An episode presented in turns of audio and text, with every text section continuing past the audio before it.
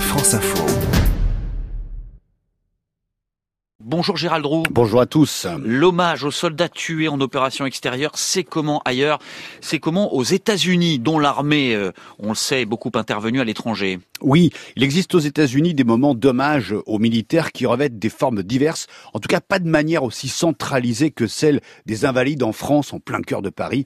Quoi qu'il en soit, les dirigeants américains peuvent participer à des cérémonies d'hommage aux soldats tués au combat. Y a-t-il des exemples récents? Alors médiatiquement, on a vu des images l'an dernier du retour assez spectaculaire des dépouilles de plusieurs dizaines de soldats américains morts pendant la guerre de Corée, et cela 65 ans après la fin du conflit.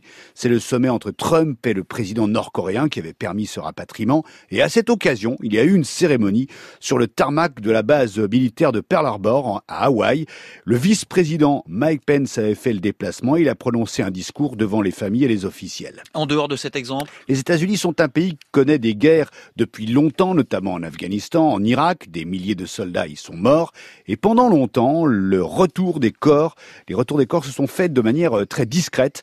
En 1991, à l'occasion de la première guerre du Golfe, l'administration Bush avait en effet interdit à la presse de filmer ou de photographier les cercueils de soldats morts au combat au moment de leur rapatriement, afin de cacher à l'opinion publique le prix euh, humain de la guerre. Ce n'est qu'en 2009, 18 ans après, que l'administration Obama est revenue sur cette décision et la presse peut à nouveau être présente avec toutefois l'accord des familles. D'ailleurs, en 2009, Barack Obama s'est rendu lui-même en pleine nuit sur la base militaire de Dover dans le Delaware pour y assister à l'arrivée des corps de 18 soldats tombés en Afghanistan. Et y a-t-il euh, des hommages au fameux cimetière militaire d'Arlington qui est tout près de Washington? Des cérémonies peuvent s'y tenir pour honorer les soldats décédés au combat. Barack Obama y a par exemple prononcé un discours en 2013 à l'occasion du Memorial Day, qui est le jour férié en mémoire de tous les soldats américains morts au combat, toutes guerres confondues. À Arlington, chaque famille qui perd un proche au combat a la possibilité d'y faire enterrer le défunt.